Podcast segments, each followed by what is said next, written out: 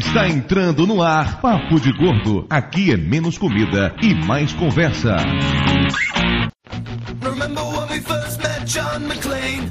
Argyle picked him up from the plane and took him down the Nakatomi Tower to meet with Holly.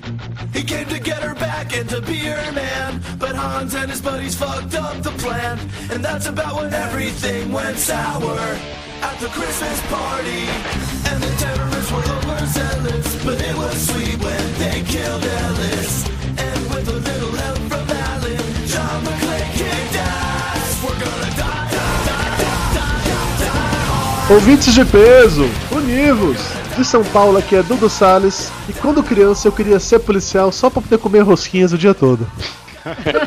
Ser policial em Nova York, né? De São Paulo aqui é Kate Mahoney e Anjos da Lei, o caralho. Kate Mahoney? Sério? Sério? Ok. ok. Nossa, empreendedores serão fundamentos. Se você tiver menos de 30 anos, você não entendeu essa agora. Não, nenhuma das duas, né? Nem o Anjos da Lei também, né? É, aqui de São Paulo é Flávio e. Ô seu guarda, quebra essa, vai. aqui de Niterói é o Júnior e preso bom é preso que tem dinheiro pra pagar pra soltar ele. aqui de Salvador é Diet e só quem gosta de polícia é a mãe da gente. Juiz de futebol também. Olá, da Bahia. Aqui é o Danilo e eu sou mais magro que o Coronel Nascimento. Eu não sei até que ponto isso é bom ou ruim, pra ser bem sincero, né, assim. É um alvo mais difícil de ser acertado, Dudu. Sem ficar de lado, a bala tem que dar um jeito de acertar. Pois é, ouvintes Pedro, estamos aqui hoje para mais um episódio da nossa série Gordos Versus. Depois de falarmos mal de várias, várias profissões, hoje estamos aqui para falar mal dos policiais. Por isso trouxemos aqui hoje um delegado da Polícia Federal, Dr. Dait. Bem-vindo ao Papo Gordo. Oi, Dudu. Valeu, obrigado pelo convite. Nossa, como você é eloquente. E aqui conosco também, Danilo, que é tenente da PM. Bem-vindo ao Papo Gordo, Danilo. Obrigado, Dudu, pelo convite, pela oportunidade. Vamos que vamos aí falar sobre gordice, embora eu seja magro, e sobre polícia. Eu soube que você tem um blog de polícia, é isso mesmo? É o Abordagem Policial, abordagempolicial.com. É um blog que fala sobre polícia, segurança pública, mostra vídeo, imagem, texto de policiais aí fazendo coisas boas e coisas ruins no nosso Brasil e no exterior. E também conosco aqui hoje, mais uma vez, o nosso convidado recorrente, elenco de apoio, Júnior Pirata Cash, que hoje tem uma função muito importante, que é fazer com que no final do programa a gente não acabe preso. Ou se acabarmos presos, que providencie um habeas corpus. Ou pelo menos pro cigarrinho na cadeia, né, bicho?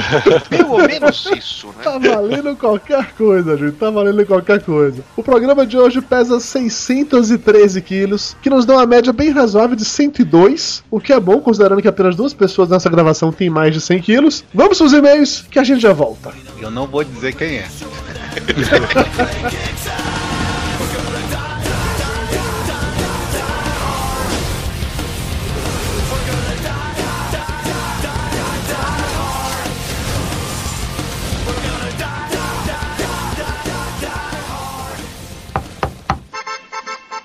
Dudu, chegou carta. E não é cobrança.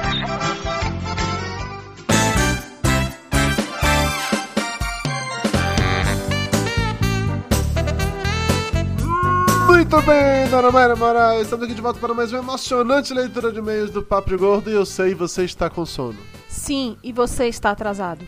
Sim, na verdade estamos os dois atrasados para gravar, para lançar e para sair de casa, porque a gente tem que sair pro trabalho e tá correndo, então vamos correr, vamos correr, vamos correr. Começando com um recado muito importante para vocês, mas importantíssimo de verdade. O Tour Gastronômico Paprigor 2013 vem aí, olha só, ele vai acontecer mesmo. O pessoal achou que não, mas ele vai acontecer. Então, gordos, podem parar de comer hoje para se jogar no dia 2 de fevereiro nas delícias da liberdade. É isso aí, ano passado fizemos um tour na região da Avenida Paulista e dessa vez faremos na liberdade. Vamos conhecer as maravilhas, as loucuras, as coisas bizarras ou não que temos no bairro japonês aqui de São Paulo. Você vai forçar as pessoas a comerem sorvete frito? Eu não vou forçar ninguém a comer nada, mas a gente vai ter uma listinha de desafios a serem cumpridos. Sorvete frito tá nessa lista, horas. Bizarro. Não, é legal, é bem legal. O tour vai acontecer no dia 2 de fevereiro, é um sábado, então não há desculpa pra você não ir, tipo, ah, tá trabalhando, não posso ir, mimimi, mimimi, mimimi. Será no sábado durante a Campus Party. Então se você estiver em São Paulo pra Campus Party, dá pra ir também. A gente vai se encontrar no metrô Liberdade, na, na escadaria do metrô Liberdade,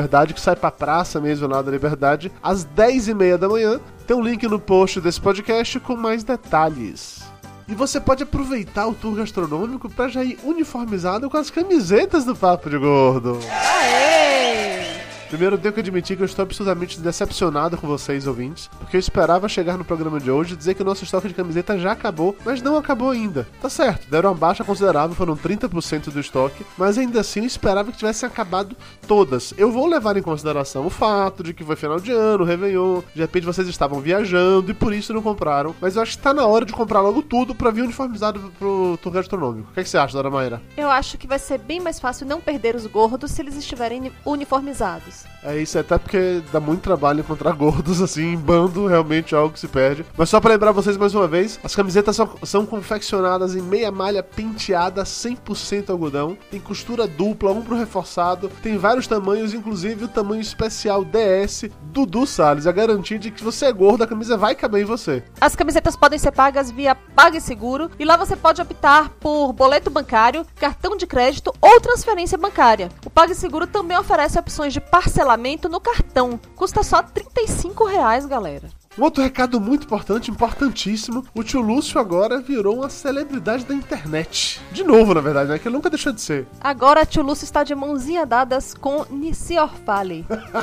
o pega por aí mesmo. O Lúcio, há muito tempo atrás, escreveu uma paródia da música Esse Cara Sou Eu aqui no Papo de Gordo. E eu o desafiei a transformar isso num clipe. Ele falou que iria fazer, mas honestamente, depois de passar um ano enrolando fazer o vídeo do gastronômico, eu não levava nenhuma fé que ele fizesse. Mas ele fez, ele fez o vídeo ficou muito bom. Ficou tão bom que foi postado em vários blogs grandes. Tava em destaque no, no YouTube quando você fazia a busca por Esse Cara Sou Eu. Tá bombando, tem não sei quantos mil views. Acho que somando os do Facebook com os do YouTube já passou de 30 mil views. É uma parada absurda. Se você não viu ainda, tem link aqui no post. Assista Esse Gordo Sou Eu e se surpreenda como o Lúcio tá magro pra cacete. Ele tá tão magro, mas tão magro, teve de colocar um travesseiro na barriga pra parecer gordo. É muita vergonha alheia isso. Mas se você é um gordo de respeito, que não sente vergonha alheia de nada, de ninguém, e quer falar com a gente, como é que faz isso? Dona Maria Moraes, pra gente de conversa, e-mail do Papo de Gordo, Papo de gordo, arroba papodegordo.com.br Twitter do Papo de Gordo, twitter.com barra papo de gordo. Facebook. facebook.com barra papo de gordo. Tudo bem, temos o Google Plus com endereço novinho, bonitinho. papodegordo.com.br barra plus É muito chique. Nós temos também o canal no YouTube, você pode chegar lá e dar o seu curtir, assinar, se, se inscrever. Não sei exatamente como é, que, como é que funciona isso no YouTube. Bem como eu não sei qual é o endereço, se você pesquisar por Papo de Gordo no YouTube, eu te garanto que você acha a gente. E se você é um ouvinte de feeds, por favor, lembre de nos avaliar no iTunes. A gente precisa disso para ficar sempre em destaque por lá. Vamos agora pro momento Rice Guy. Por onde você andou, Dudu Salles?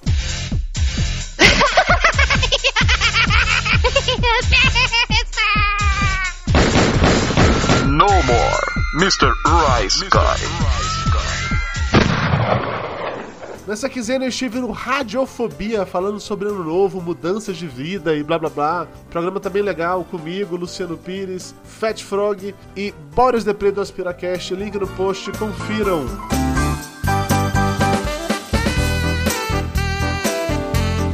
Se você não quiser ouvir o feedback do programa anterior, basta pular para 14 minutos e 35 segundos.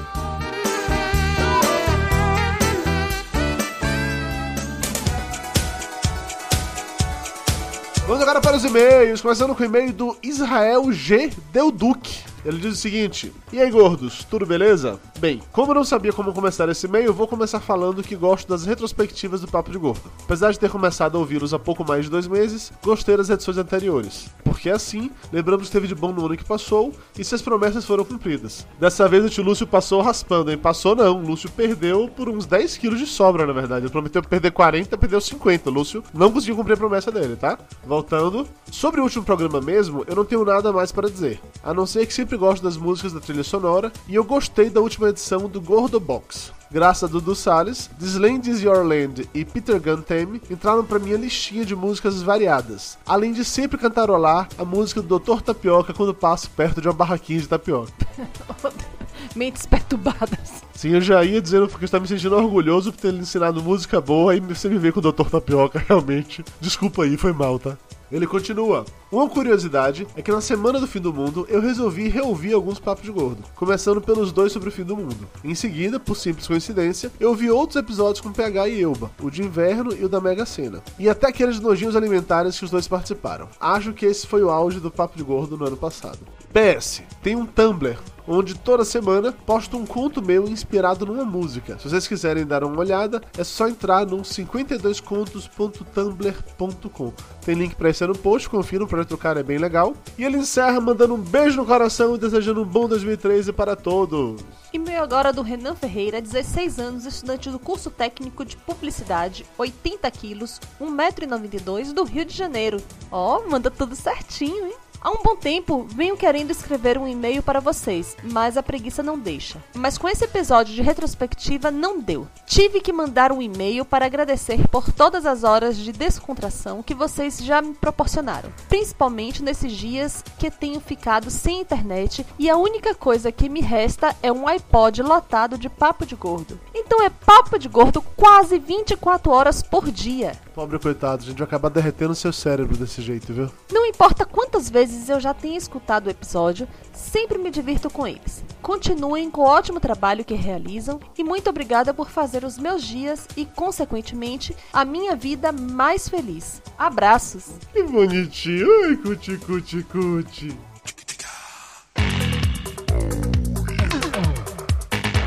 Vamos agora para os abraços, começando com um abraço pro Gabriel com Y, que foi o primeiro a comentar no cast passado. Parabéns! Abraço pra Elaine Ortiz, pro seu gorducho de sete meses Noah e pro seu gatinho Gobeso, rei da escuridão, Vincent Price. Eu acho que gobeso é tipo assim, gato obeso. Eu, pelo menos se for isso, é uma piada ótima, vou passar a chamar Toblerone assim, de gobeso. Tadinho. Abração pra Prisca Moura. Pro Alan Daniel. Pro Júlio França e sua esposa, que o apresentou ao Papo de Gordo. Pro André Melo, que fez redução de estômago e já perdeu mais de 50 quilos. Abração pro Anderson Fernandes, que pergunta por que o Papo de Gordo não é semanal. Ele não é semanal, porque eu não daria conta de editar um por semana. Abraço pro Álvaro Nóbrega, que está tomando leite de amêndoa há mais de um ano e acha ele melhor que o leite de soja. Leite de amêndoa?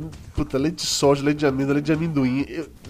Não, pra mim não dá, não dá, não dá. Abração pro Jefferson Santos. Pra Carla Mariano. Pro Diogo Lopes Bastos, que lembrou de um episódio dos Simpsons onde o Homer é expulso do restaurante de frutos do mar. Abraço pro José Victor, que comentou no cast passado só porque Dudu é um gordo carente. Sou mesmo muito carente, muito gordo. Por favor, continue comentando. Eu preciso de comentários para viver. Sério mesmo, tá? Abração pro Arthur Gustavo, que acha o Papo de Gordo o melhor podcast de humor e variedades. Pro Renan Ferreira, que também tem Dudu como amigo no Facebook e jura que ajudaria a carregar o caixão dele. Tá vendo, Flávio Soares? Vocês dizendo que não adiantava nada ter mais de mil amigos no Facebook? E aí, ó, tome essa, tá? Abração pro João Albuquerque. Pro Alexandre Sales. Pro Armando Augusto, do podcast Nosso Cast. Pra Jaqueline, que pede pra gente fazer um tour Papo de Gordo na cidade dela, Rio das Ostras, Rio de Janeiro. Eu não conheço Rio das Ostras, mas por que não? Fala com o prefeito aí, manda chamar a gente que eu vou de boa. Abração pro Leandro de Souza Ramos, que sempre imaginou e ainda imagina o Lúcio como um negão careca. Meu Deus! sai, imagem, sai, sai, sai! Eu fico. me- Ele ainda comentou que imaginava o Lúcio assim, tipo Eduardo Moreira, sacou? Eu fico imaginando se ele ficar tendo sonhos eróticos do Lúcio desse jeito. Porra, uma coisa meio que de bengala, sei lá. Abraço pra Laís Coutinho Mendes, que disse que come bacon de soja e gosta. Como assim bacon de soja? Isso é, herege- é uma heresia. Ela falou que ela não come bacon há muito tempo, então ela comeu bacon de soja que ela achou gostoso. Mas que o namorado dela come bacon de verdade e comeu bacon de soja e disse que é até parecido. Ser até parecido é suspeito, né? E um abraço pra todo mundo que comentou no último cast, falou com a gente, interagiu nas redes sociais, que mandou e-mail. Valeu, galera, vocês são sensacionais. Lembrem-se, dia 2 de fevereiro, tour gastronômico Papo de Gordo. Compre camisetas Papo de Gordo, vamos pra lá uniformizado, encher a liberdade. É isso, vamos volta para o programa agora.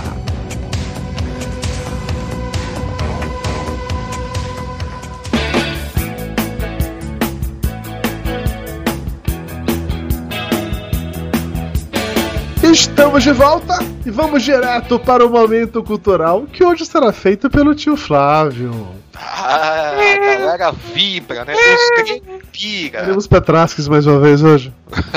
ouve, ouve. Vamos lá, vamos fazer essa baixaria aqui. A polícia, braço armado da justiça, do modo como conhecemos hoje, teve sua origem em um insignificante vilarejo grego há muitos séculos atrás. Cansado da injustiça e da falta de lei e ordem, o conceito, não o seriado, e inspirado pelas poderosas palavras dos titãs que dos- do alto de seu Olimpo bradaram: polícia para quem precisa, polícia para quem precisa de polícia, o jovem pastor de cabras, Sting Petraskis, juntou-se a juntou-se a mais dois amigos igualmente pastores e igualmente inconformados e deu origem a um movimento que pregava a manutenção da lei e da ordem através de músicas de gosto duvidoso como Dedu Dudu Dedadadá e criativamente foi chamado de The Police. ok. Eu acho que tá indo meio longe e meio errando da pauta, mas vamos que vamos. Vamos lá, vamos lá que a coisa funciona. Durante algum tempo, principalmente nos loucos anos 80, marcados pelo gel de cabelo e as calças bag, a filosofia dos jovens gregos gerou frutos poderosos e a lei e a ordem, agora uma franquia de sucesso, era radiante. Mas nem todas as pequenas coisas que os justiceiros musicais faziam eram mágicas, e em pouco tempo, Sting Petraskis viu sua trupe desfazer-se em carreiras solos e trilhas sonoras de seriados obscuros, dando origem a, a três novos movimentos: o The Police Federal, Civil e cada qual com sua batida de cacetete característica. Com a pulverização do grupo original e em razão disso a pulverização do fã-clube em três novos movimentos, as receitas dos grupos caíram vertiginosamente e os três projetos músico-policiais se viram presas de empresários inescrupulosos que compensavam a má remuneração dos saltimbancos com uma grana pro azeitezinho. Em contrapartida, os corajosos defensores da lei e da ordem, agora com nova temporada, faziam vista grossa para o crescente tráfico de cabras brancas. Alguém trafegava cabras brancas, muito bom. Cabras brancas, lógico. É, tá na novela. Tá novela agora, né? Tá certo. Tá na novela agora. Glória Pérez já, já previu isso. Vamos lá. Desgostoso com tudo isso, Sting Petraskis lançou-se ao mar como uma mensagem numa garrafa, procurando portos onde sua verve musical duvidosa e seu senso de lei e ordem demorou para ir pro cinema, encontrassem é. Invariavelmente, todas as tentativas do grego de organizar a bagunça acabavam em rachas, choques de egos e problemas com a cervejinha. Percebendo, enfim, que no final das contas as pessoas estavam pouco se lixando para seu trabalho solo, Sting Petraskis largou as comodidades do mundo moderno e infurnou-se no meio da floresta amazônica, onde encontrou o amor nos lábios de Raoni, o índio botocudo. Sabe, né? Para saber mais sobre lei e ordem, procure a sua operadora de TV a cabo. Para saber mais sobre polícia, assista Law and Order.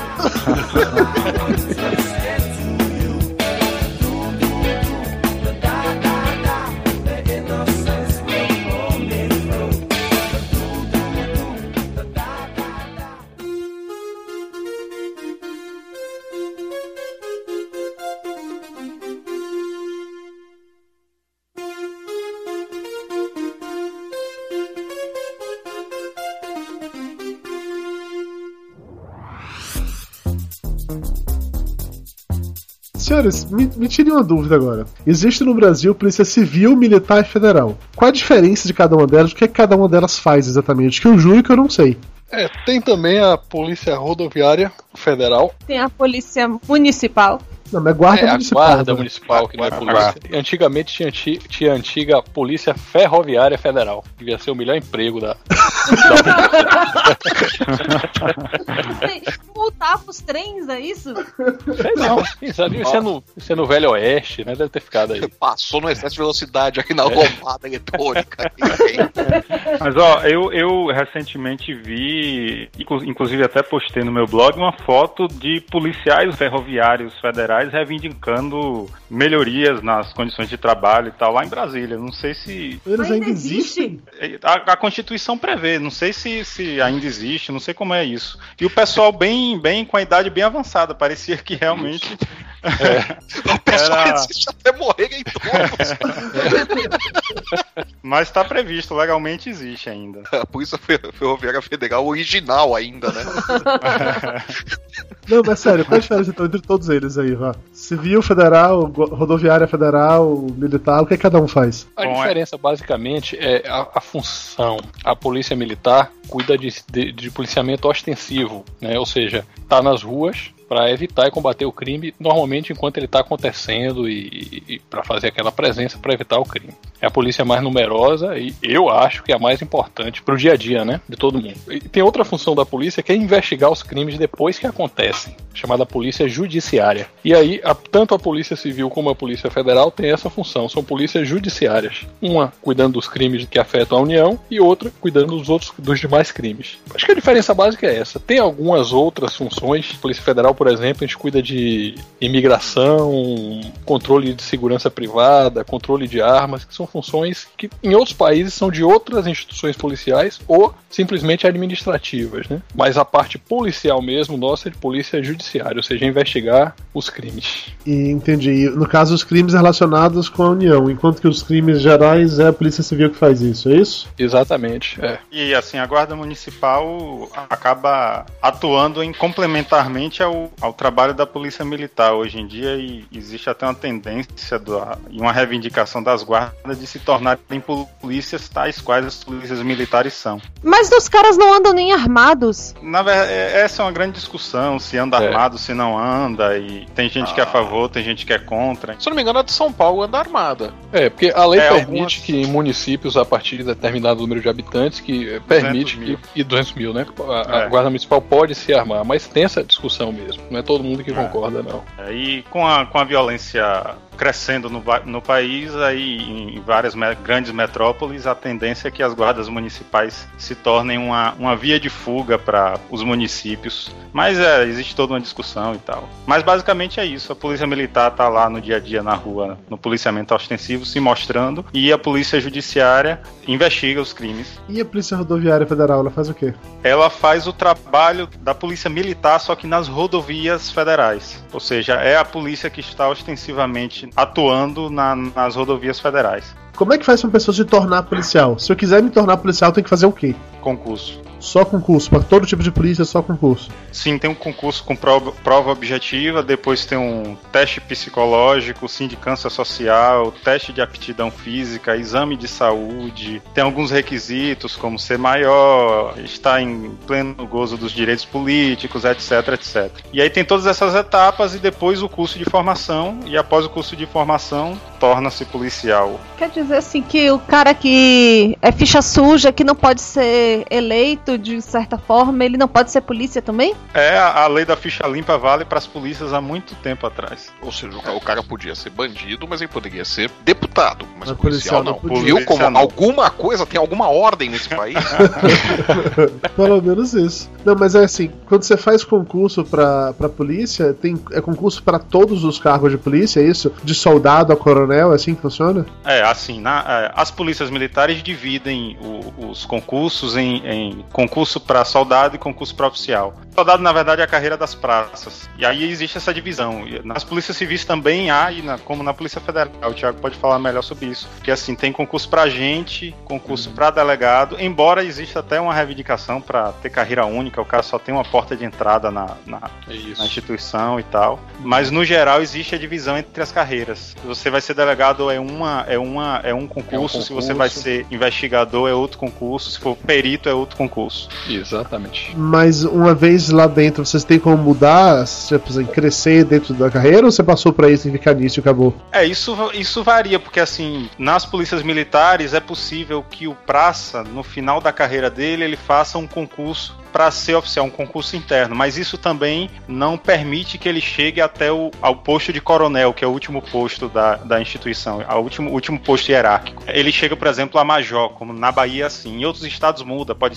pode chegar até capitão, ou ele chega até tenente coronel ou coronel com limitações de atribuições, ele não pode assumir determinadas funções. Então, essa divisão acaba impedindo que o cara que entrou lá no como soldado ele consiga os, os mesmos privilégios de quem entrou já no concurso para oficial. O concurso pra oficial é bem mais difícil, então, imagino eu. É, Na Bahia saiu agora a concorrência do concurso para oficiais da PM da Bahia. E a concorrência é de, por exemplo, para as mulheres é de 204 para 1. Caramba. O de homens é de 100 e 109 para 1. É o concurso mais concorrido do, da Bahia, na verdade. Concurso e em comparação com os vestibulares também. Isso porque tem uma grande vantagem, que é o cara pode entrar na, na corporação e a grande vantagem da PM é que durante o curso de formação, curso de oficiais, ele, ele é de ensino superior, ou seja, você se forma na academia durante, depois de três anos e já tem o seu diploma de curso superior, podendo inclusive fazer concurso para outras polícias ou organizações públicas e ao mesmo tempo você recebe enquanto estuda. Hoje o salário de um aluno oficial na Bahia, por exemplo, é de cerca de 1.400 reais. Entendi, entendi. É interessante. Eu não sabia desses detalhes. Dait, na Polícia Federal, como é que funciona isso? Na Polícia Federal, Dudu, os concursos são por cargo mesmo. Faz concurso ou para delegado, para agente, ou para perito, escrivão, papiloscopista, são cinco cargos. E você realmente passa a sua vida inteira naquele cargo. É, vai mais pela formação, né? É, O cargo de delegado, pela Constituição, é privativo de quem é bacharel em direito. Então tem que ter essa formação em direito. Os cargos de perito depende da área e os demais cargos qualquer curso superior. Tem uma discussão enorme na Polícia Federal, um quebra-pau danado por causa disso. Muita gente def boa defende o cargo único, né, como é no, em outros países, né, nos Estados Unidos, por exemplo, que você entra como patrulheiro, alguma função inicial e você ascende e pode chegar até o comando da, da- da força, né, da corporação. No Brasil não é assim. O concurso é bem disputado, muito difícil, chatinho pra caramba. E a gente brinca lá que psicoteste só seleciona maluco, né? Se você for certo, esqueça. Não vai entrar, vai perder no psicoteste. Aquela parada tipo Homens de Preto, que você coloca você num lugar e aparece os, os cartazes lá com o monstro tem que matar os caras ou não, é assim que funciona? Não, mas aquele, aquelas dinâmicas de grupo, aquela besteira, o que é que você tá enxergando aqui nessa folha de papel. Mas cada um interpreta do jeito que quer, né? E realmente, só entra maluco, viu? Não tem ninguém muito certo, não. Aí o cara vai, o cara vai aceitar ir por um emprego que ele sabe que ele pode morrer por causa do emprego. É coisa de maluco mesmo. Eu falo isso aqui o tempo inteiro, principalmente nessa onda de mortes de PMs que estão tendo aqui em São Paulo. Cara, você sair de casa, largar mulher, filho, pra poder ir pro meio da rua enfrentar bandido que tá melhor armado do que você, que tem menos a perder do que você, o cara tem que ser louco, porque não tem dinheiro no mundo que pague. Não, e, e- e qualquer, qualquer polícia, o risco é. Eu fico imaginando, a Polícia Federal faz tantas operações e prisões de gente grande. Que é assim, a Polícia Militar li- lida com o crime menor e tal, e a Polícia Federal lida com muito poder. Eu imagino como deve existir casos de ameaça por quem tem poder pra fazer muita coisa na vida do cara. Então, falou em polícia de modo geral é problema, é, é risco. é. E, e às vezes as pessoas fazem os concursos pensando apenas na grana e esquecem dessa, dessa parte, né? Que é uma, uma, pa- é uma realidade. Mas não dizem que o policial ganha mal pra caralho? Não, ganha, mas pra quem tá desempregado, qualquer porcaria vale. É, e aí o, o foda é isso, que, por exemplo, no caso do pessoal da PM, mora no mesmo lugar que mora a galera que Sim, tá envolvida nos crimes que eles mesmos resolvem. E aí tem muitos casos, por exemplo, de esposas de PM que não podem sequer colocar a fada do marido pra secar no varal, pra, porque Sim. a vizinhança não pode saber que tem policial ali em volta. Pra realidade do Brasil, por exemplo, se você for olhar que cara trabalha no, num centro comercial de determinada cidade e ganha um salário mínimo. Pô, se você vai pra um outro emprego que você vai ganhar dois, três salários mínimos, ah, você tá no lucro. Ah, com certeza. Aí em São Paulo a situação é um pouquinho diferente, mas aqui na Bahia, professor ganha salário mínimo, né? Em muita cidade. É, justamente. Então, É, então não dá vale pra dizer que o salário, é, o salário não é ruim na realidade. Isso. Na federal é bom, inclusive, mas no, no- de um modo geral não é ruim, não. A gente brinca também É, dizendo no se- quando você entra no serviço público, você fecha duas portas, né? A da pobreza e a da riqueza. Não, Embora aí- aqui na Bahia, né, Danilo, o salário, eh, o salário do funcionalismo estadual e da polícia ainda seja muito baixo comparado com o resto do país. né? Isso é uma vergonha. Sim, justamente. Não, e tem, um- tem um ponto que é o seguinte: é, é, eu acho que para a característica do serviço policial, e aí o que a Mayra falou é importante, algumas questões básicas que se referem à dignidade do profissional policial, elas devem ser observadas reservadas, ou seja, onde é que o policial vai morar, que tipo de transporte ele vai utilizar, que locais ele vai poder frequentar. E É. tudo isso deve ser uma preocupação do Estado, porque ele, é, o policial está exposto a todo tipo de gente que, É. que, que, que não fica Que lo- feliz quando você reprime o crime. Fica mexiado mesmo. Pois é. Bem chateado. É. Mas é mesmo, Então, a o que é que- preocupação também com a família, né? Você. Que, Sim. é, onde é que seus filhos estão, com quem estão. É realmente. O policial tem que ser mais bem tratado Então- em relação a isso. Então, se você não tem uma grana para fazer com que esses aspectos da sua vida sejam minimamente razoáveis para a profissão que você exerce, não vale a pena, entende? Você olha assim, ah, o cara policial ganha X, mas tem gente ganhando bem menos e não tá reclamando, mas é preciso olhar es- esses pontos da, da atividade policial. Dito tudo isso, por que diabos vocês resolveram ser policiais? Porque assim, honestamente, a- até o lance do salário, que não é essa- essas coisas todas, eu não entendi o que é que leva uma pessoa a querer ser policial. Porque eu teria desistido na primeira possibilidade que alguém tirasse na minha direção. Aí usando a mesma resposta que eles deram, pá, tá desempregado, tem algum curso. Aí onde ficam todos os filmes que a gente vê. Eu queria essa Kate Mahoney, ora. Você sabe que eu entrei na polícia sem saber que eu tava entrando na polícia? Você achou que tava entrando na padaria pra comprar pão? É sério, eu fazia vestibular pra direito naquela onda de ah, tem que fazer um vestibular, tem que passar e tal. E aí fiz uns dois vestibulares pra direito aqui na minha cidade, não passei. E aí resolvi fazer outros vestibulares, concursos e tudo mais, Pra satisfazer as cobranças sociais e tudo mais. Aí, de repente, fiz o concurso e aí eu descobri, velho, que eu tava depois eu descobri, eu falei, é, um amigo meu tinha feito, ah, não, a gente estuda direito lá. Eu falei, ah, vou fazer esse negócio. Quando eu fui fazendo as etapas, foi que eu descobri que eu tinha feito concurso pra polícia. É, ratificando a tese do Thiago, eu, eu sou louco. muito bom, muito bom, muito bom. e você, Dante? É difícil explicar pra quem não, não é do ramo, né? Depois que você tá dentro da polícia. Mas eu fiz o concurso porque me formei, era um concurso muito disputado, né? Muito querido. Tinha muito tempo que não tinha concurso na Polícia Federal quando eu entrei. Tinha 10 anos sem entrar ninguém como delegado, né? Então era difícil até abrir o concurso. Era difícil ter vaga. E aí lançou o concurso e eu falei, pô, que beleza, vamos nessa, né? Logo que eu entrei, cheguei na academia, foi empolgação danada, né? Uma coisa muito, muito dinâmica, conhecimento completamente diferente. É. E tem a questão que você vê logo na academia da camaradagem com seus colegas. Não, não sei se na PM também é assim, Danilo. Sim, sim. Mas a gente sente muito isso, né? Já- Eu sei que daqui a pouco o Dudu vai soltar alguma piadinha aí. Eu tô me segurando aqui. Flávio, A gente sente muito, principalmente no Isso, banheiro é. coletivo. Flávio foi da aeronáutica. É, então a gente sentia muita camaradagem ali no vestiário, na hora do banho. Nossa senhora, uma camaradagem. Ah, é de você se caísse os sabonetes. É, quanta camaradagem. essa aí, graças a Deus, não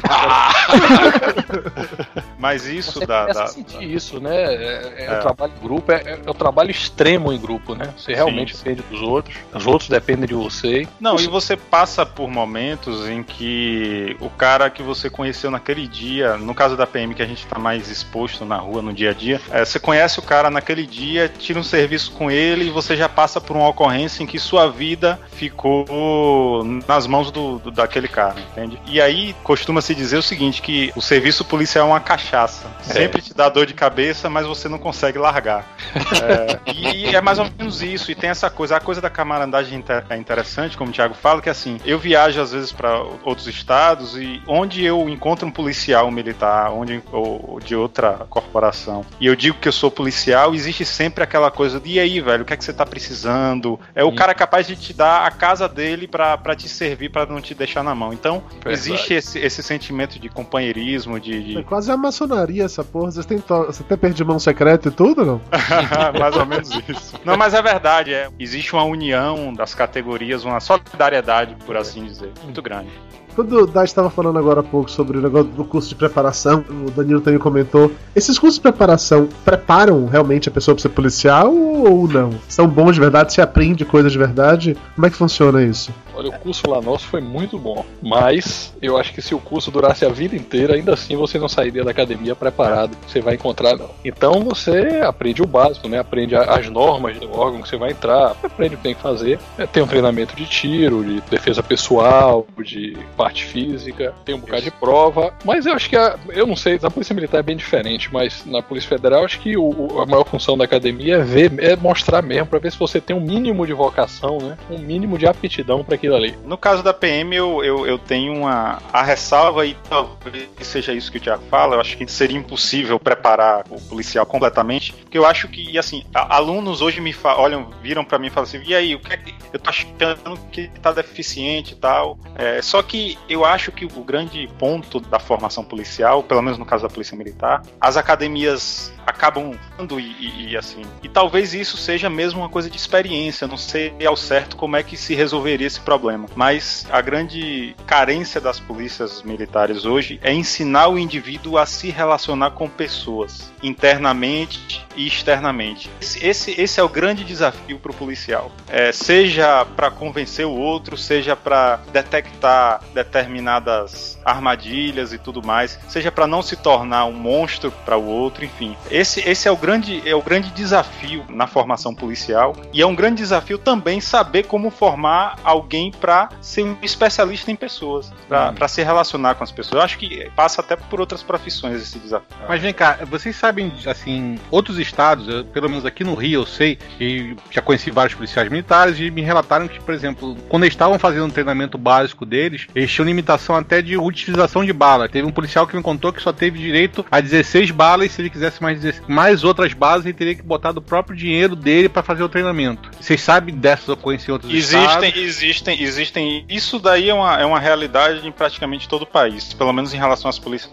militares. Eu venho acompanhando essas, esses problemas e, e existe problema logístico. Só que o grande ponto é o seguinte: veja, esse é um problema sério, é um problema sério. Mas ao mesmo tempo, nós estamos preocupados e a imprensa bate nisso, nós nos preocupamos com isso. O, o nosso grande problema hoje não é se preocupar se o policial tem fuzil para atirar, tem munição para atirar. O grande problema hoje, claro que isso é necessário, eu não tô dizendo que não é, mas ao mesmo tempo é preciso que se diga que, o que a grande preocupação hoje é quando o policial não vai atirar. Existe sim esse problema logístico. Agora, o que nós temos que nos preocupar hoje, e essa é uma preocupação nacional, é em relação a uma atuação equivocada da polícia, que geralmente está ligada ao excesso de força, ao excesso, ao abuso do equipamento. Não, ma- mas até o meu ve- quando eu vejo uma- um relato desse, eu fico imaginando se pro policial que a gente mais está acostumado a ver, pelo menos na minha cabeça funciona assim, ele tem que ter um treinamento com arma de fogo, etc, para saber manusear, porque é uma coisa perigosa. Se tá faltando até o mais básico do policial, eu imagino que esteja faltando em toda a cadeia, sabe? Toda a, a cadeia de aprendizado básico dele tá com esse problema também de defasagem, algum problema, ou tá faltando instrução melhor naquele, naquele sistema, na- até mesmo de lidar com o público, como você está falando, ou até mesmo de é, entender melhor o, o que, que ele tem que fazer, qual é a função do policial real, sabe? Então eu me assusta quando chega um relato desse pra mim aqui no Rio. os problemas logísticos eles existem. Agora sim, eu acho que uma coisa acaba não se relacionando com a outra. Eu acho que esse preparo em não abusar da força, por exemplo, e eu, eu milito muito nessa área, bato muito nessa tecla e, e às vezes, por me considerar um militante de direitos humanos e ao mesmo tempo policial, eu acabo apanhando nos dois lados, né? Quando Eu ia falar que é no mínimo contraditório isso. Não é, É pois isso, é, é. não é. E não, Não, é. é contraditório Não é, justamente. Não, não. E aí o que é que ocorre? Quando, quando eu digo para os policiais que eu sou militante dos direitos humanos, o pessoal diz: "Ah, mas fica, ficam com a cara inchada para mim". Quando eu sou, quando eu estou entre militantes dos direitos humanos e digo, e digo que sou policial, aí todo mundo ah, ele já vem com as conversas dele de querer dizer que direitos humanos é só para bandido e tudo mais. Mas como minha minha vertente e há quem, quem consiga falar sobre essa necessidade de equipamento e, e tudo mais, como minha vertente, minha, minha, minha preocupação maior é com o abuso da força, eu acredito que é menos grave que o falte o equipamento do que faltar determinadas instruções e ensinamentos para os, para os policiais em relação ao trato com o cidadão. Mas como é que é esse curso exatamente? O curso de preparação, o que é que você aprende? Como é que funciona? isso? Você tem, sei lá, X horas aula de tiro, X hora aula de consertar a viatura quebrada. Como é que funciona isso exatamente? No meu curso não teve consertar a viatura quebrada. Isso aí, Ah. Polícia Federal, né? Tá se achando elite agora, né? Mas teve que consertar raio-x quebrado. Só da Polícia É. Federal com certo helicóptero. Oh, meu Deus, né? É um curso do, é, da Polícia Federal alguns meses, varia. Meu curso foi, foi um curso curto, de três meses, hoje é de seis meses, já teve de oito meses, um ano. Aí você tem várias matérias, né? Polícia Judiciária, as diversas especialidades, Polícia Previdenciária, no caso da, da, da Polícia Federal, Polícia Previdenciária, Polícia Fazendária, Imigração, são as matérias teóricas e as matérias práticas, né? Que é o que todo mundo gosta, mais interessante. Técnicas operacionais, vigilância, direção ofensiva e defensiva, defesa pessoal, eh, imobilizações. Você aprendeu da porrada? Da porrada, não. Isso aí Porra, Knight.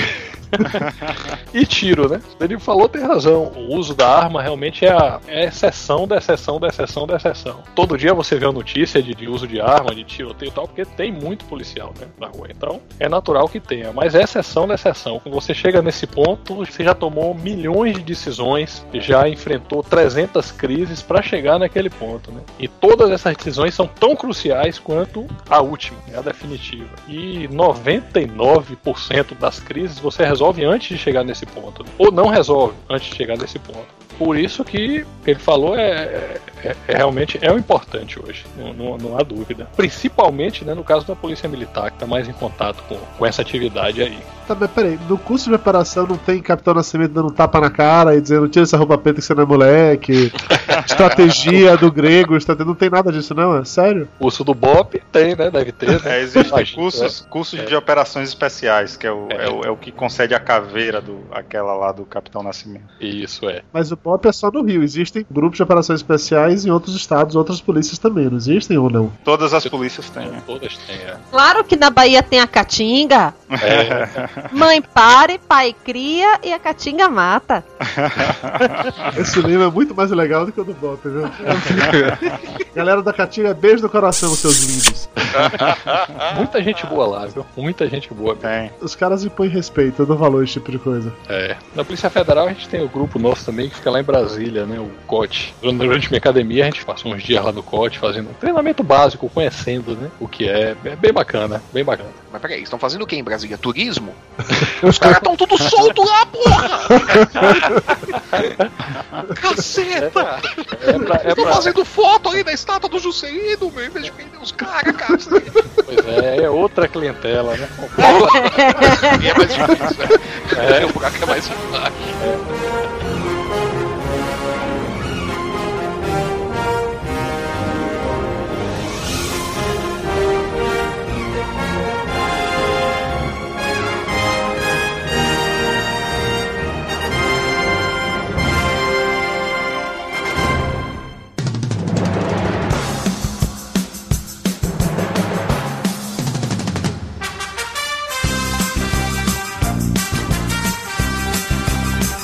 E aí a gente entra no outro lado, né? Quando a gente fala em polícia, pensa em ação, em correria, tiro, tapa, diaba 4, mas na polícia judiciária e na polícia militar também, uma grande parte do trabalho é feito sentado, sozinho, pensando, Sim. planejando, Comendo rosquinha. é, comendo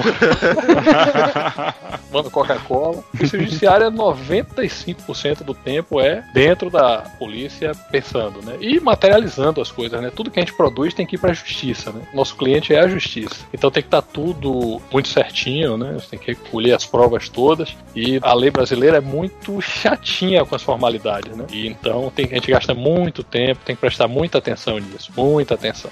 É o grosso do nosso trabalho, né? É porque senão qualquer brecha que você deixar, o cara usa isso pra se livrar. Ô, não é não, Júnior? Ô, Não dá dica, Maia, não dá dica, não chega Oh, eu sei muito isso!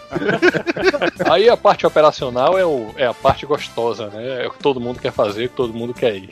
Mas até a gente sair pra rua pra fazer qualquer coisinha, haja tempo e energia, né? Gasta pra planejar aquilo. Mas vem cá, aí terminou o curso, beleza, pegou a farda pela primeira vez. Quando vocês vestiram a farda pela primeira vez, se sentiram mais machos? Eu me senti, parece mais sufocado. Como assim? Não rolou levar a farda pra casa, chegar lá, bater botina no chão e falar: mulher, esteja presa. Mete dedo na cara, quem manda nessa casa sou eu! Meu primeiro dia na, na polícia, eu me lembro, né? Recebi minha arma, era um revólver 357 enorme. Na Nossa. época não tinha, não tinha essa fartura de armamento que tem hoje. E aí botei no, no lado, saí todo, todo duro, cheguei em casa, botei a arma na mesa. Aqui, mãe, ó. Pum! Ai, que mãe ótimo. Mãe, olha o que eu achei no meio da rua, posso ficar com ela? Quando dissesse assim, olha o que eu ganhei. Porra, me tomou um susto. Quase cai dura lá no meio da sala, coitado. Tira, esconde isso, esconde isso. No caso da PM, tem uma peculiaridade que, que a gente não pode vestir farda fora da academia. Só em estágio operacional, quando acontece assim, e é muito difícil. E mesmo assim, supervisionado por superiores. Existe esse- essa cautela, mesmo porque na, na Polícia Militar são jovens de 18, 19, 20 anos que ingressam na PM. E aí, se, se você permite que alguns loucos possam sair armados assim que entram na corporação, armados e fardados, já viu, né? Então, ah, é, A- Aí é um, por- é um risco duplo, né, inclusive, né? É, justamente. Se, se- se- passa- se a gente analisar bem, o treinamento já não é tão eficiente quanto deveria ser, dentro daquilo que vocês mesmos estavam falando, né? Aquela coisa da, da, da formação, do preparo, precisaria ser, ser aprimorado. O cara sai sem o preparo e, efetivamente, o sujeito bota uma, arma- uma farda de policial, falando português claro, no Brasil ele tá pintando um alvo nele mesmo, né? é. Aí você coloca o sujeito ali com um alvo pintado no, no peito sem preparo nenhum, é um risco duplo, né? O risco dele fazer uma bobagem ou de acontecer alguma coisa com ele, né? É, justamente. Então precisa passar por algumas castrações antes de vestir a farda em público e portar arma. É engraçado que, guardadas as devidas proporções, eles faziam isso no, na aeronáutica também, no exército também fazem, na, na marinha acredito que Uhum. também façam também, né? Tem um período ali que você não pode sair com a farda, né? É tipo, enquanto Sim. você não tá pronto pra usar a farda, você não pode sair, né? Só que é guardadas as devidas proporções, né? Porque o medo deles é que você vai pegar e ficar andando de ônibus bem louco pra cima e pra baixo, né?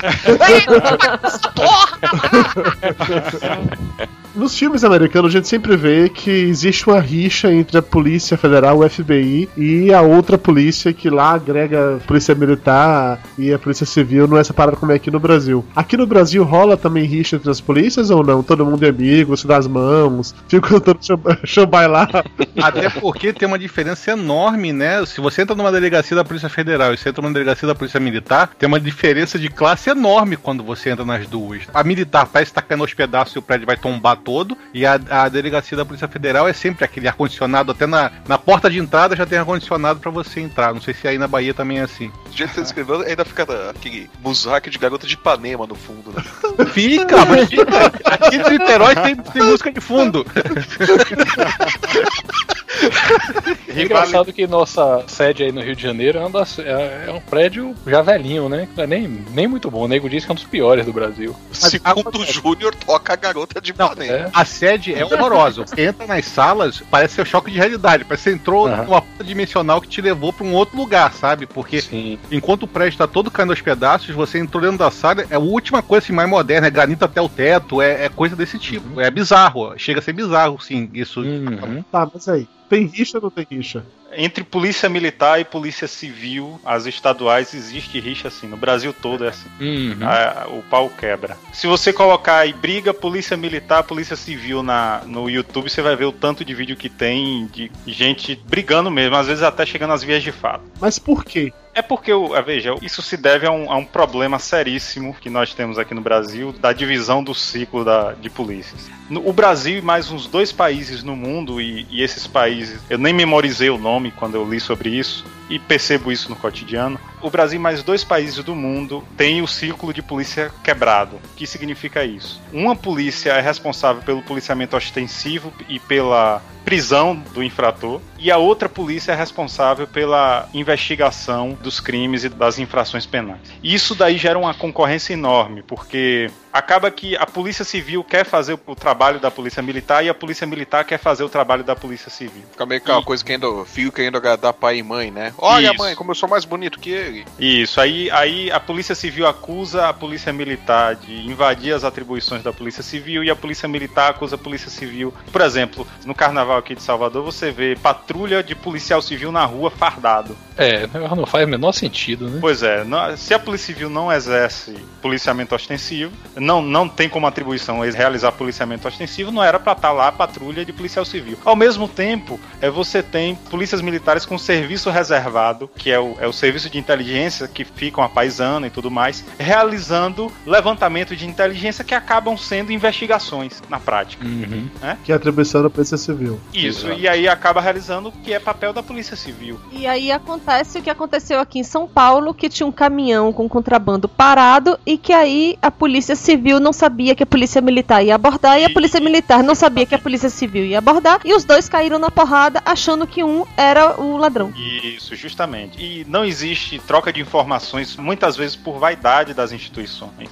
E aí você percebe que no, no mundo, no resto do mundo, a não ser Brasil e mais dois países, as polícias são de ciclo completo. É, ou seja, a polícia realiza todo o trabalho, desde a prisão até a investigação, mesmo porque se sou eu que chego ao local da ocorrência, eu que me dou conta do que ocorreu no, no local, ninguém melhor do que a mesma corporação para realizar essa investigação e dar o encaminhamento adequado. Até porque quando for no processo, você que vai ser chamado para depor Isso. no inquérito policial, no inquérito Isso. judicial, e enquanto a- o, o policial civil vai estar tudo no papel e acabou a história, não, não aparece mais no processo, né? Aí a gente costuma dizer que nós temos no Brasil, pelo menos em relação à segurança pública nos estados, duas meias polícias, né? E somadas são menos do que uma. Mas quando se fala em união das polícias, que nem tem um projeto de lei que está rondando, acho que há 30 anos já na, na- no Congresso, da união da polícia, eu escuto mimimi das duas partes, cara. Ninguém quer também se misturar. É, justamente, primeiro, existem vários problemas. Imagine você juntar, por exemplo, São Paulo a PM tem 100 mil homens, a Polícia Civil tem 30 mil, você junta, faz uma corporação de 130 mil homens. Pra mim, na minha opinião, quase não, mas pra mim isso é ingerenciável. O Ah, Estado é. tem capacidade de gerenciar um efetivo desse tamanho, realizando as funções que as polícias estaduais eh, realizam. E aí é uma opinião pessoal. Eu, pref- eu preferiria que a gente falasse de unificação do ciclo, mas na divisão das polícias. As polícias, pra mim, precisam ser menores do que elas são hoje. Você precisa criar polícias metropolitanas, polícias regionais, enfim. Ah, E aí tem que se estudar, ver o que é que dá certo e tudo mais. O, o fato é, esse atual sistema de partição do trabalho policial não tem gerado resultado. Dati, a Polícia Federal tem rixa com alguém? Hum, Não, graças a Deus não. Também eles trabalham ao som de garota de Ipanema, porra. É, rico, rico não tem, não tem raiva de ninguém, não guarda rancor. Rico no máximo se vinga. que absurdo. Eu queria que fosse rico assim, mas não tem não. A gente tem uns problemas é, nossos com, com o Ministério Público, alguns com a Justiça, mas entre polícias não. Pelo contrário, a relação da Polícia Federal com as polícias militares é muito, muito, muito boa. Aqui na Bahia é sensacional, Foi inclusive. bom você tocar nesse assunto, porque, pelo pouco que eu sei, Polícia Federal e Ministério Público também tem esse mesmo problema que tem a civil com a militar. De um querer entrar na seara do outro, uma bola dividida às vezes. É que na verdade ninguém gosta do Ministério Público, Mayra. Essa que é a história. A verdade, a verdade É. não vou falar, mas eu vou falar. Ninguém gosta do Ministério Público. São um bando de chato que vive pra atrapalhar a vida de todo mundo. É, o- é o tal do Ministério Público. Com o Ministério Público. Você não tá vendo agora esse negócio da, da nota agora do. É, da, da, De da a frase lá, o né? Ministério Público quer retirar a frase. Ah, pra puta que pariu, né? Vai caçar o que fazer, né? É, o problema aqui em casa, inclusive, é esse. Minha mulher é, é do Ministério Público, né? O problema começa em casa aqui. é. É, pois é. Dependendo do ponto de vista, você já sabe quem que vai lavar a louça no É. dia. Pois é. Ela disse, tá vendo quem, quem é que manda? Quem é que manda aqui em casa? Eu falei, é, aqui em casa você tem razão, né? O Ministério Público manda, mas.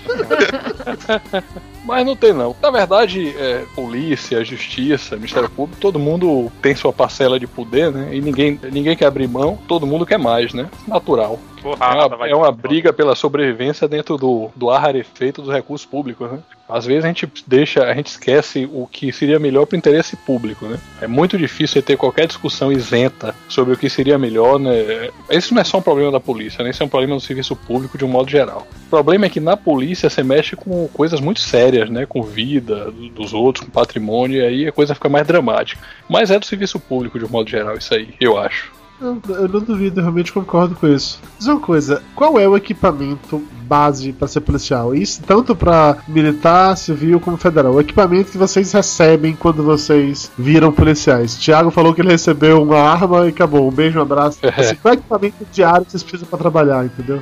Quando eu entrei, a Polícia Federal era um, ainda é um órgão pequeno, não tem muita gente trabalhando, mas era muito menor e estava se preparando né, para a expansão que teve nos últimos 10 anos aí. Hoje tá tranquilo, hoje a gente recebe uma arma de serviço que leva para o resto da vida até se aposentar. Troca, não. Troca e a arma não fica velha nunca, não, é? Imagina. Aí você recebe hoje uma arma, daqui a 20 anos a arma já enferrujou, a arma já, já tá. Essa não, enfer... não, essa não enferruja não. Se cuidar direitinho, ela vai ficar boa até se aposentar, não tem Mas dúvida. assim, aí chegam outras melhores. Melhor vai ser difícil, né? Mas se chegar, vai lá e troca, né? Até hoje é o 357. Não, não, não, não. Agora a gente usa 9mm, Glock 9mm, né? Uma arma Só que boa. sabe, o 357 é um canhão. É um canhão de mão, cara. Ele abre um buraco, qualquer coisa você atirar nele. A 357 é aquela do, do Dirty Harry, é isso? Dutch Harry acho que ele usava 44, né? Só acho que é do Ele 44. usava do 44, é. É, mas, mas, é, mas é aquilo ali. É aquilo ali. E hoje você tem uma pistola com, sei lá, 12 tiros, 18 tiros. Quantas balas tem? Não sei essa o 18, depende do carregador, de polímero, super leve, boa de portar, nem vê que tá usando, às vezes até esquece. Uma arma excelente. Você tem que tomar cuidado, né? Nem ver que tá usando com 18 balas é complicado. Aí, armamento, colete, né? Também cada um tem o seu pessoal hoje, né? Também você fica com ele o resto da vida, ele meio que se molda ao seu corpo, né? Você só vai trocar quando chegar o prazo de validade dele, trocar as placas dele. E Mas, mas uma pergunta, aqui no à Rio, aqui no Rio, eu vi uns policiais militares no começo, começou os primeiros coletes a chegarem, tinha uns policiais meio gordinhos, sabe, meio parrudinhos, e o colete parecia que, sabe, não encaixava direito. Que a banha ficava escapando por baixo, assim. Ele ficava mais protegido. Sem um colete, o colete, na verdade, tá protegendo só metade do corpo dele, a outra metade tava toda pra fora, espichada. Eles solucionaram esse problema, botaram largador no colete, fizeram alguma coisa Não, não, não. Gordo, gordo, gordo is beautiful. Mas, velho, Polícia Federal não tem farda, não, né? Tem, tem a famosa farda preta, toda preta de cima a baixo. Quando a gente tá na- trabalhando na parte ostensiva, operacional, a gente costuma ir todo mundo fardado. É uma forma de identificar e farda também serve pra. Assim, acho que as pessoas respeitam ainda muito farda, né? É melhor ir todo mundo. E a Polícia Federal ainda tem outra, né? Que a gente trabalha em tudo que é lugar do país. Então é muito comum chegar, ah, você vai viajar amanhã. Pra onde? Vai pra Roraima, vai pro Rio Grande do Sul, o que seja, né? Você vai chegar lá, você vai trabalhar com um bocado de gente que você não conhece, um bocado de colega que você nunca viu. Então é importante também todo mundo identificado. né? Então tem. É uma tradição, mas tem sua utilidade também. E na PM, Danilo? Bom, na PM, é, você. Ganha o picolé capelinha. Assim, é, não existe essa disponibilidade, como existe na Polícia Federal, de conceder a cada policial um armamento e um colete para que ele leve para casa, por exemplo. Esse material ele é, ele é fornecido ao policial quando ele vai tirar o serviço. Salvo algumas exceções, você só, só pode pegar esse material quando você for trabalhar na rua. Então fica tudo no próprio batalhão, no quartel. Fica na unidade, justamente. Eu acho que a PM de São Paulo agora que conseguiu fornecer colete para boa parte do seu efetivo. Mas, é, no geral, isso não acontece, não. Isso é uma exceção, na verdade. E aí os policiais acabam comprando com o próprio, com o próprio salário arma pessoal, colete pessoal e tal. Pergunta que não quer calar. Eles lavam esse colete de vez em quando ou vê aquela catinga do, do- do cara anterior? É, mas tem. o- Porque tem um colete tem uma capa que você coloca por cima do colete. Então, o que é lavado e o que. E assim, geralmente cada policial compra a sua capa de colete e aí pega as, as placas, colocam por dentro da, da, da capa e aí utilizam o colete. Ah, tá. Porque de- de- no começo que ninguém sabia desse macete, devia ser um cheirinho bom, né? Pois é. pois é, desanimado dele. Isso. Eu queria saber qual a opinião pessoal de vocês em relação à proibição do porte de armas pro cidadão comum. Pra vocês, como policial, isso é bom ou ruim? Eu acho ótimo, eu acho que tem que, tem que proibir, tem que restringir cada vez mais mesmo. Eu não sei muito quais são as estatísticas, né? De quantos crimes se usa a arma que estava na mão do cidadão comum. Mas o que eu vejo é que o cidadão ele tem a arma pensando que vai reagir, pensando que um dia vai ser útil se ele for atacado, se for agredido por um ladrão e tal. Mas o que a gente vê é, acontecendo acidente doméstico com essas armas, gente atirando por acidente. E a arma é, é fácil de ser roubada, né, de ser levada. Você reagir, se defender com a arma não é uma coisa simples, não é fácil. É muito difícil até para quem tem muito treinamento. Né, depende de uma série de coisas, inclusive de sorte. É muito difícil para o cidadão comum chegar no nível de familiaridade com a arma que permita ele reagir. Então, para mim, isso só serve para despejar a arma que não vai ser usada da forma correta. E ainda vai ter um bocado de morte, podia ser evitada, né? Com essas armas. Não vejo razão, não, para liberar ou para aumentar a liberação. Para mim tem que proibir e restringir mesmo. Né? Bandido, quando quer pegar arma, ele vai conseguir. A verdade é essa. O trabalho é da polícia correr atrás disso aí. Né? É isso que as pessoas têm que ver. Restringir arma não quer dizer que você está desarmando o cidadão e deixando o bandido armado. Não, de jeito nenhum. É isso que é. precisa ter consciência. É, um, é, um, é uma falsa sensação de segurança, tá? Que às vezes eu vejo vários casos de policiais, vejam que eu estou falando de policiais, que portam arma fora de serviço e acabam morrendo simplesmente porque sua arma foi encontrada. Ou seja, no uhum. momento em que a arma dele é encontrada, ele é identificado como policial e o cara, como sabe que ele é policial, não vai deixar ele vivo. Ou ele tenta reagir, se ele reage e não, consiga, não consegue atingir o oponente, o, o criminoso naturalmente vai tirar a vida dele na primeira uhum. oportunidade. E é alguém que eu já aprendi, não me ouça, mas eu não ando armado fora de serviço. E essa é uma, uma, postura totalmente pessoal. Cada um, cada policial nesse caso, deve pensar sobre suas capacidades, os locais onde frequenta, como se sente com a arma de fogo, enfim. É uma decisão pessoal, mas eu sou contra a permissão de, de porte de arma de fogo por, por civis, extremamente contra. Eu acho que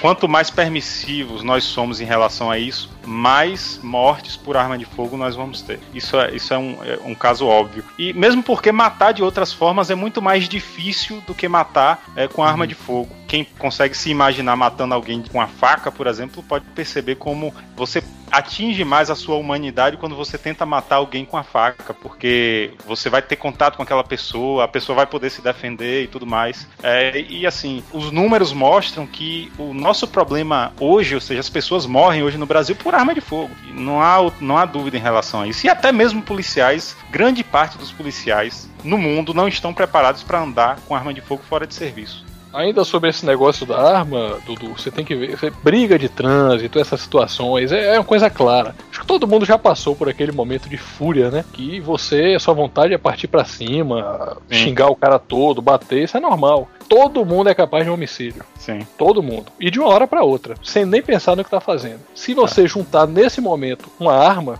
aí você fogo e gasolina, né? É por isso que o Flávio não pode ter uma arma, né, Flávio?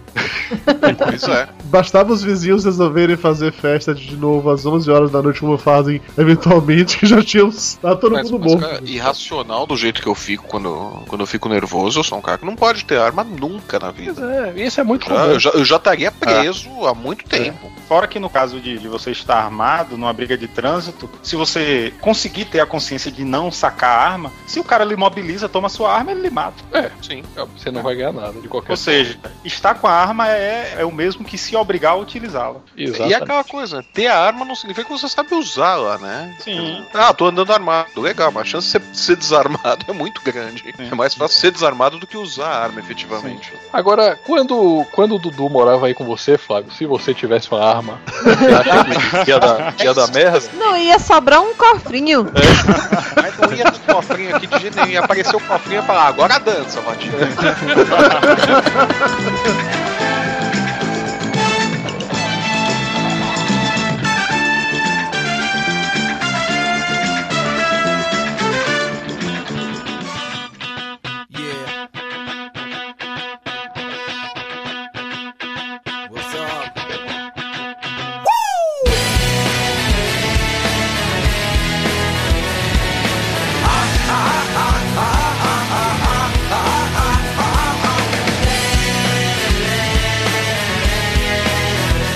mais cedo o Danilo tava falando de que já tiraram nele. Vocês dois já correram risco de vida em, em ação assim, de ter que se correr, se esconder para não tomar bala na cabeça? Acho que o pessoal reclame no post aí do, do risco de vida, eles correm todo dia, porque estão vivos ainda, entendeu? O risco de morte é complicado. Tá bom, doutor advogado. Vocês dois já correram risco de morte? é, eu já. Nessa e em outras ocorrências já passei por coisa de ficar pegando assim no corpo para ver se não acertaram em mim. Nesse caso específico que eu falei que aconteceu isso. Mas assim, é uma coisa que é da profissão, não, não tem como fugir disso, é uma possibilidade, é uma potencialidade, mas é uma exceção também, não é algo que você vive todo dia. Eu não, nunca, pelo menos não que eu soubesse, né? Tem, já passei por muita situação de risco. Se tinha alguém apontando a arma pra você de longe lá tirou, você não sabe, né? Com certeza, muitas situações de risco, mas é, nada assim muito tão concreto como o Danilo, não. Agora é possível, né, que tenha passado e a gente nem, nem saiba, né? Depois é que a gente vai ver, poxa, podia ter acontecido, mas faz parte, né? O, o Danilo falou mais cedo aí da- do risco até de estar portando arma e ser identificado como um policial e, e até falecer por causa disso. Eu tenho um primo que ele é sargento do exército e ele desde sempre, ele chega no batalhão, a farda dele tá lá, ele sai do batalhão, a farda dele fica lá e ele esconde até a carteira do exército dele para não ser identificado quando ele tá andando de ônibus ou coisa do tipo. Vocês também têm essa preocupação também de, de não ser identificado na rua facilmente como um policial quando vocês não estão, vocês estão a paisana? É, eu tenho, eu tenho sim. E na verdade é o seguinte, eu, eu decidi, eu tomei essa decisão logo no início da minha carreira, que é o seguinte, olha, fora de serviço eu não sou policial. Então eu já passei por situações de pessoas conhecidas, ah, é, tá acontecendo isso e isso em tal lugar. Eu falei, o mesmo recurso que você tem, eu tenho, e aí, é, em vez dela aderir ao recurso de ligar para a central de polícia, eu, eu liguei para que os policiais forem lá atuar naquela, naquela ocorrência. E não ando armado e procuro não, não viver o, o que é o ser policial fora do serviço. Claro que existe, você sempre olha é, quem tá chegando no ambiente, isso é da, da formação e da. São os da- vícios, né, os profissionais gente vícios pega, da, é. da profissão. Não tem como fugir disso. Mas além disso, eu, eu procuro viver como um cidadão comum, um civil qualquer que não, não, não é policial.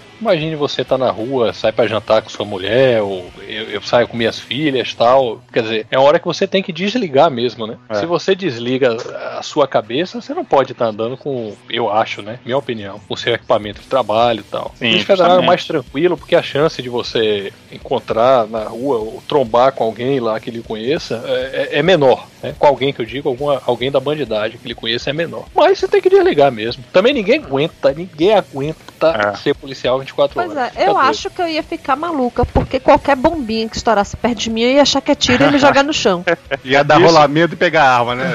Isso, Saca a arma. isso, Mayra, porque você nunca trabalhou na viatura no São João. Ixi, Nossa, eu imagino, eu imagino. Deve ser tenso isso. E não é cardíaco, né? Mas assim, isso que o Thiago fala de sobre andar com a família é terrível. Imagine, eu conheço policiais que andam armados e com a família. Eu Falei, velho, você vai reagir a um assalto com sua mulher e seus, seus filhos dá. do lado? É, é, não dá. Imagine. É, a pessoa vai atirar em você e você na frente de seus filhos e tal. Como é Pois que é. vai? Vai pegar neles, né? Pois é, então é, um- é- chega a ser irracional, um medo, uma paranoia e quase que irracional. E, e eu acho que um fetiche também é, em relação às armas de fogo. Isso Hollywood nos deu isso e a gente a- acha aquela coisa de ah, eu sou o Rambo, eu sou coisa parecida, sei lá. Acaba É. sendo também um pouco claro que há, há policiais que passaram por situações e passam por ameaças. A situação agora de São Paulo é um caso emblemático em relação a isso. É. Mas a regra não é essa. Não, não é. É, já que você falou de, dos filmes americanos agora,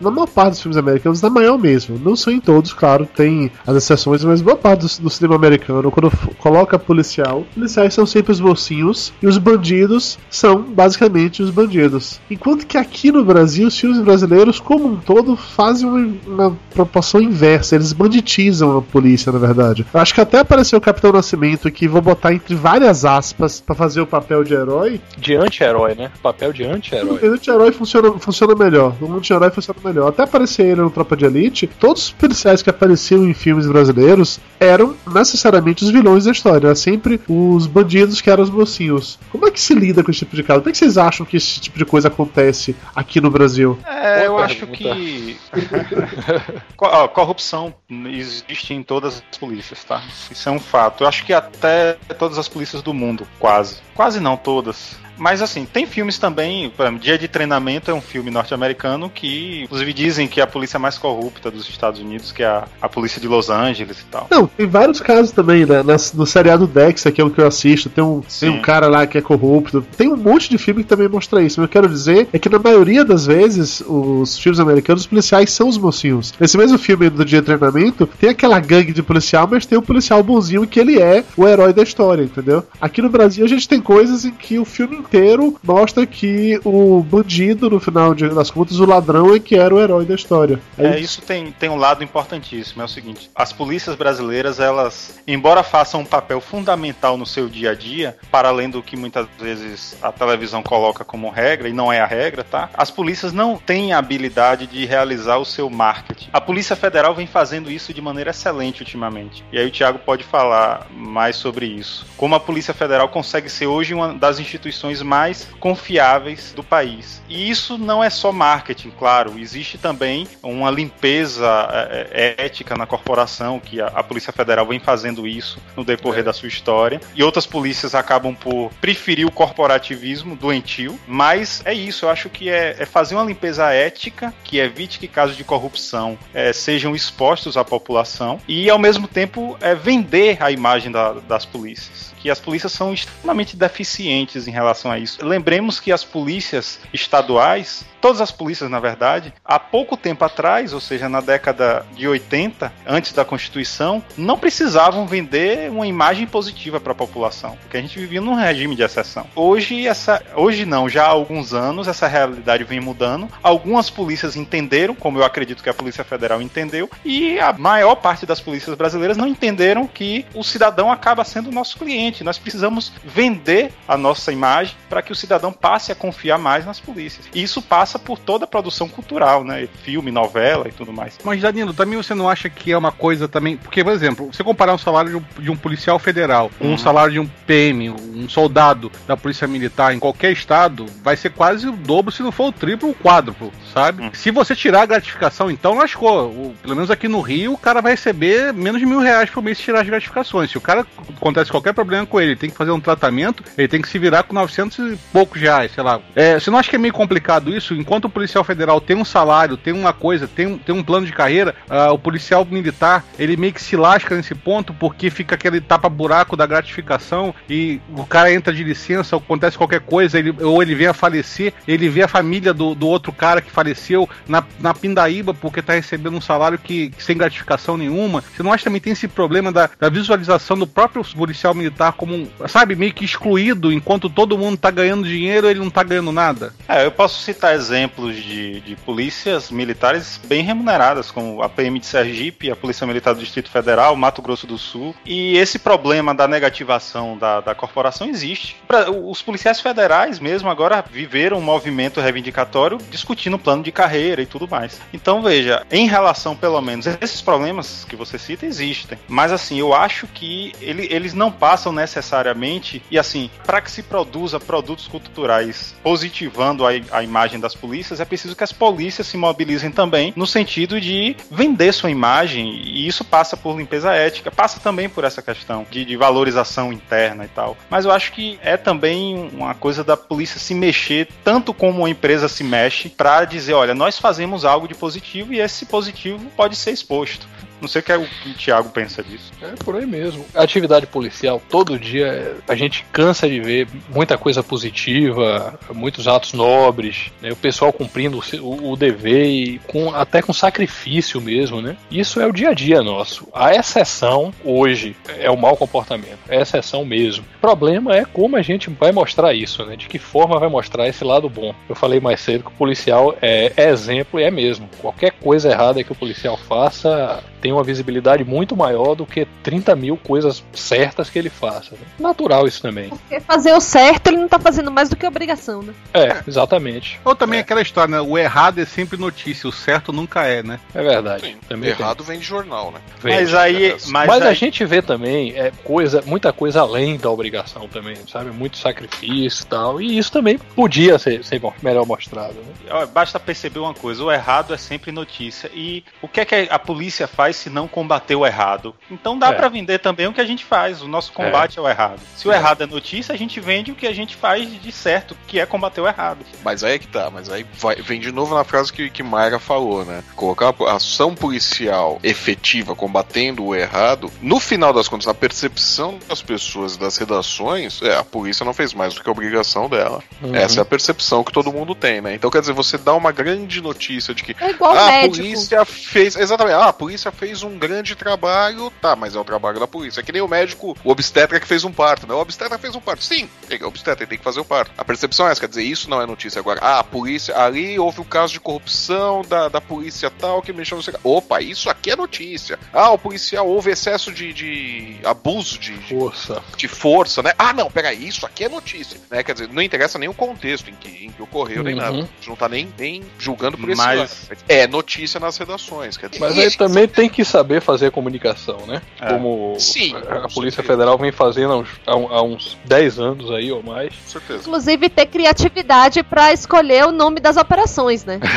É, o Mayra, que é do ramo, sabe, né? É você ver o que é que a população quer, o que é que espera, né? E oferecer, comunicar o que é que está fazendo, satisfazer essa, essa expectativa, né? esse interesse. Tati, se algum dia você conhecer o cara que batizou a operação de Anaconda, Deus parabéns. Merece parabéns.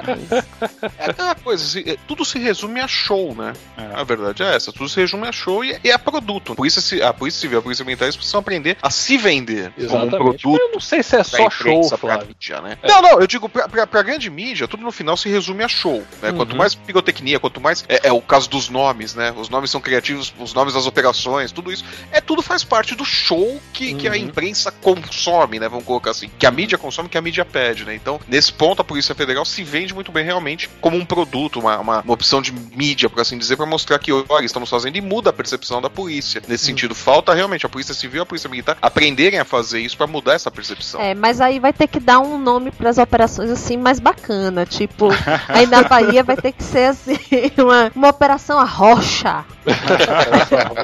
Vou anotar, tá anotado aqui, viu, Mayra? Pimenta na moqueca. Pimenta na boqueca. Pimenta na moqueca é boa. Como é que vocês definem esses nomes? Sério, cara? Sério? Qual é o critério, assim? É, antes. É... Bom, vamos lá. A gente tem um R, cara. Não tem critério. Olha, quando, onde saiu a Satia Garra? Como assim? O chefe de cada operação, né, o responsável, para cada operação você tem que alocar policiais, recursos financeiros e humanos, né, tudo isso. A primeira coisa que você precisa é um nome, né? Você, sim, eu quero 30 policiais para quê? Para não, vamos dar um nome para ter onde botar o dinheiro, onde, assim, é como se você pegasse uma caixinha e botasse uma etiqueta, assim, agora para essa etiqueta vão tantos policiais, tantos. Então, meio que criou isso aí, é, essa necessidade de ter algum nome, né? Agora a, a criatividade fica a critério de cada chefe de, de, de operação mesmo. Teve uma época em que tinha uma diretriz para toda operação ter um nome bíblico, por exemplo, né? Olha aí. E a- Olha o estado laico, olha o estado laico, olha o estado laico. Aí, Ministério Público, vai atrás disso aí, ó. É, pois é, viu, Dudu? Aí tinha a Operação Zaqueu, Operação. Tanta operação, nome bíblico. Operação Abraão, Operação Amaão. Aí tinha algumas mais sem graça, Pragas do Egito. Mas, pois é, tem essas baixarias, né, na hora do brainstorm da, das operações. Daí pra pior. Eu quero saber quando é que a polícia da Bahia vai fazer a Operação Muqueca, a Operação Arrocha, a Operação Te Vira Negão. E assim por diante. Pois é, e de algum tempo pra cá, tem uma onda de delegado federal ser secretário de segurança em vários estados, né, inclusive aqui na Bahia. E vários desses estados, a Polícia Civil começou a fazer várias operações no modelo da Polícia Federal, mas os nomes não são a mesma coisa, velho. Não- sei porquê. Não dá É. né? Não rola, eu não sei, não sei o que é não. Deve ser a água, a farda, não sei o que é não. Já me perguntaram se tem essa matéria na academia, nome de operação e tal. Não tem não. Não tem votação também? Chega assim, bota a galera toda na sala e fala: Ó, temos aqui três nomes. Quem é que quer votar? Vão, vão escolhendo, não? Eu, eu devia, né? Mas não tem não. É, é o futebol moleque da Polícia Federal. Não se, não se aprende. Dentro da várzea. Agora, daí, eu quero lhe fazer uma pergunta que vai tocar fundo o seu coração. Lá ele. Ah, do coração, tá bom, pode. Você, que é um pai de duas filhas, como é que você pretende receber os gaviões que vão passar na sua casa atrás das suas flores? Primeiro que eu não tenho essa preocupação, porque minhas filhas já estão prometidas a Jesus Cristo, né? Vão ser freiras. Mas eu tenho duas espingardas, ficam lá na roça, e vou mandar gravar um, um nome, Maria em um, Raquel em outro. Boa tática, boa tática. É. Aí vou deixar atrás da porta aqui, esperando os candidatos Agora aparecerem. você imagina, né? O pobre coitado vai lá, porque falar com o sogro já é complicado. Agora o sogro, delegado da Polícia Federal. Eu aposto que ele vai chegar quando vai receber na casa casa. Vai, senta aqui comigo aqui que eu tô limpando a minha arma. Vamos conversar. O que, que você tá pretendendo com minha filha? Pronto, resolve o problema na mesma hora. Meu amigo, nem me fale que eh, as minhas estão bebezinhas ainda, mas eu me preocupo todo dia com esse dia, meu Deus do céu. E hoje tudo quando chegaram em casa chorando assim, meu pauinho, me deram um corno. Mas essa geração que minhas filhas nasceram, essas mulheres não tão mole, viu? Já não tão moles hoje. Imagine quando elas forem grandes. Coitado de nós homens. Não precisa estar muito grande, não. Você sabe que a partir dos 12, 13 anos já começa já o. Não fala isso não, o homem delegado da Polícia Federal. Ó, pedofilia, pedofilia é violência presumida, calma. Vai, vai prender o advogado, né? Porra, não é! Saiu errado! Traz o pra ser preso. Próxima pergunta é: passando pro terreno oposto, em vez de ser filha, o filho. Aquele filho que resolveu andar com a galerinha aí meio atravessada, chegou em casa fumando uma maconhinha, e aí, como faz, pai? É, veja. Só pra deixar claro, eu não sou policial e enchi de porrada, só pra deixar claro, tá? Não, eu dizer, o não. policial é uma pessoa como qualquer outra, né? É, justamente. É. A, a diferença é que o policial tem a opção com cacetete ou sem cacetete. A única diferença é essa. É, mas eu sou a favor do diálogo. Eu acho que o diálogo é, o, é, o, é a saída. Bota aí pra dialogar com o cacetete. Pega aí que a borracha vai conversar aí. Agora você sabe que a grande tendência é que filho de policial se torne policial, principalmente homem. Porque, primeiro, que o filho sempre acha que o pai não tem defeito. E quando vê. que- Porque a, a profissão policial sempre é idealizada por criança. E aí, quando o pai é o policial, aí já viu. Aí eu, eu tenho visto muitos casos em- de amigos meus e tal que o filho acaba se tornando policial. Até mesmo pelo convívio, né, cara? Porque você acaba convivendo com outros policiais, então acaba que Isso. os tios todos são Exatamente. policiais também. É. Você... Exatamente. É. Policial gosta muito de andar com policial. Exato. É. E aí acaba que as, as, as festas, as coisas, sempre tem Isso, história de polícia e tal. E, obviamente, ninguém vai ficar contando história ruim na frente de criança, né? É. Então, Pois é. conta a parte boa, né? E os olhinhos brilham mesmo, não, não tem dúvida. Minha filha virou pra mim outro dia e disse: Minha mãe perguntou: O que é que você vai ser quando crescer, filha? Tem três anos. Ela, você é delegada. eu falei: Ô filha, pra quê? Vai sofrer tanto, vai fazer outra coisa. Não, eu vou ser delegada. Aí eu virei pra ela: Não, filha, mas olha, você é tão bonita, toda delegada é feia. Ela: Não, não, eu sou feia, eu sou feia, eu quero ser delegada. É isso o Ministério Público. Ah, melhor ser delegada mesmo. Ministério Público, não me mate de vergonha!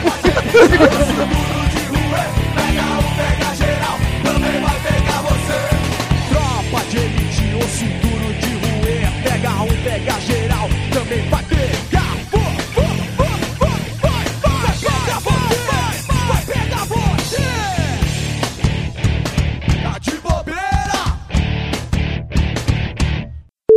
Flávio, Júnior e Mayra. Esse que acabou de entrar na conversa é Thiago, também conhecido como Dait. Mayra já conhece Dait, mas Flávio não conhece. Oi? Olá, Maia, Olá. tudo bem? Thiago estudou comigo e com Tapioca, Flávio. É, é daquele grupo de amigos desequilibrados que eu e Tapioca fazemos parte, entendeu? E, Flávio. ne- e não enquadrou vocês até hoje, né? Não, não tem jeito não. Porra nenhuma, porra nenhuma. Dait, imagino eu que não posso chamar de Dait ao longo da gravação, já que você prefere ser o Dait não Aqui do pode ser Diet. Diet tá ótimo. Então vou, vou lhe tratar apenas como Dait. Ninguém fica quem é. É. É, ainda tem essa vantagem, né? Hoje aqui teremos o senhor. O qual chamaremos de Diet para não precisar fazer voz de Pato Donald. Oh, mas ia ficar legal os dois com voz de pato Donald o programa inteiro, né? Nada. É, é- é polícia, não é marginal não, pô. Dudu, se você quiser me chamar de Doutor Diet, pode, viu? Mas não precisa não. Doutor Dait? Não. Doutor Doutor Dait é foda. Já tá impondo respeito já. Não vou lhe chamar de Doutor Dait, não. Vou lhe chamar de. Se você hoje é delegado de. não sei o que, né? Esse delegado de. Como é o nome do teu cargo? Delegado de Polícia Federal. Vou lhe chamar de delegado Dait. Pronto. Tá Cara, ótimo. Com cargo desses é melhor te chamar ele de meu bem, viu? Pra garantir que Quando você fizer uma merda muito grande, ele vai pensar em te ajudar. Mas aí tapioca fica com ciúme. Ah, que já tá acostumado. Ele tá mais rodado que. Eu não, eu não apresentei todo mundo porque o Danilo tá caindo toda hora. Danilo, então aqui na gravação tem a Mayra, que é minha mulher. Se você já conheceu Mayra em algum momento, diga oi, Mayra. Oi, Mayra. Isso. Tem o Flávio, diga oi, Flávio. Oi, Flávio. Isso. E tem o Júnior, que é nosso do- doutor advogado, que ele era famoso por soldar bandido quando vocês prendiam, tá? Olá, amiguinhos! É inclusive o cara que vai soltar a gente da cadeia, a gente vai abusar nesse programa. Ele está aqui pra garantir que a gente não, tá, não acabe o programa preso. Dait, você tá com o ventilador ligado no seu microfone ou algo do tipo? Não. Você tem algum cabo que tá solto? Eu acho que eu acho que o cabo tá solto no microfone dele, tá, ele tá balançando a É. cabeça e tá, tá fazendo barulho. Tem momento que fica ok, tem momento que não fica ok. Diminuiu o volume, diminuiu o volume dele aqui pra ver se Faz melhora. o que você faz com o Lúcio, vai. Faz o que você faz com o Lúcio, delegado. Agora, fala, fala, para de respirar. Você tá maluco? O homem tem porra de arma, rapaz, você é maluco? fala com autoridade, O vai. Lúcio é um gordo cagão, o Dait é, é doutor delegado da Polícia Federal, você tá doido? É outra coisa, Flávio, eu sou seu fã, viu? Ó, Não, ó. não, É. não faça isso, não, não faça isso, É. não. Mas lembre-se disso quando eu for preso. eu cobrarei isso quando eu for preso. Tá, Papo de Gordo. Com a gente é menos comida e mais conversa.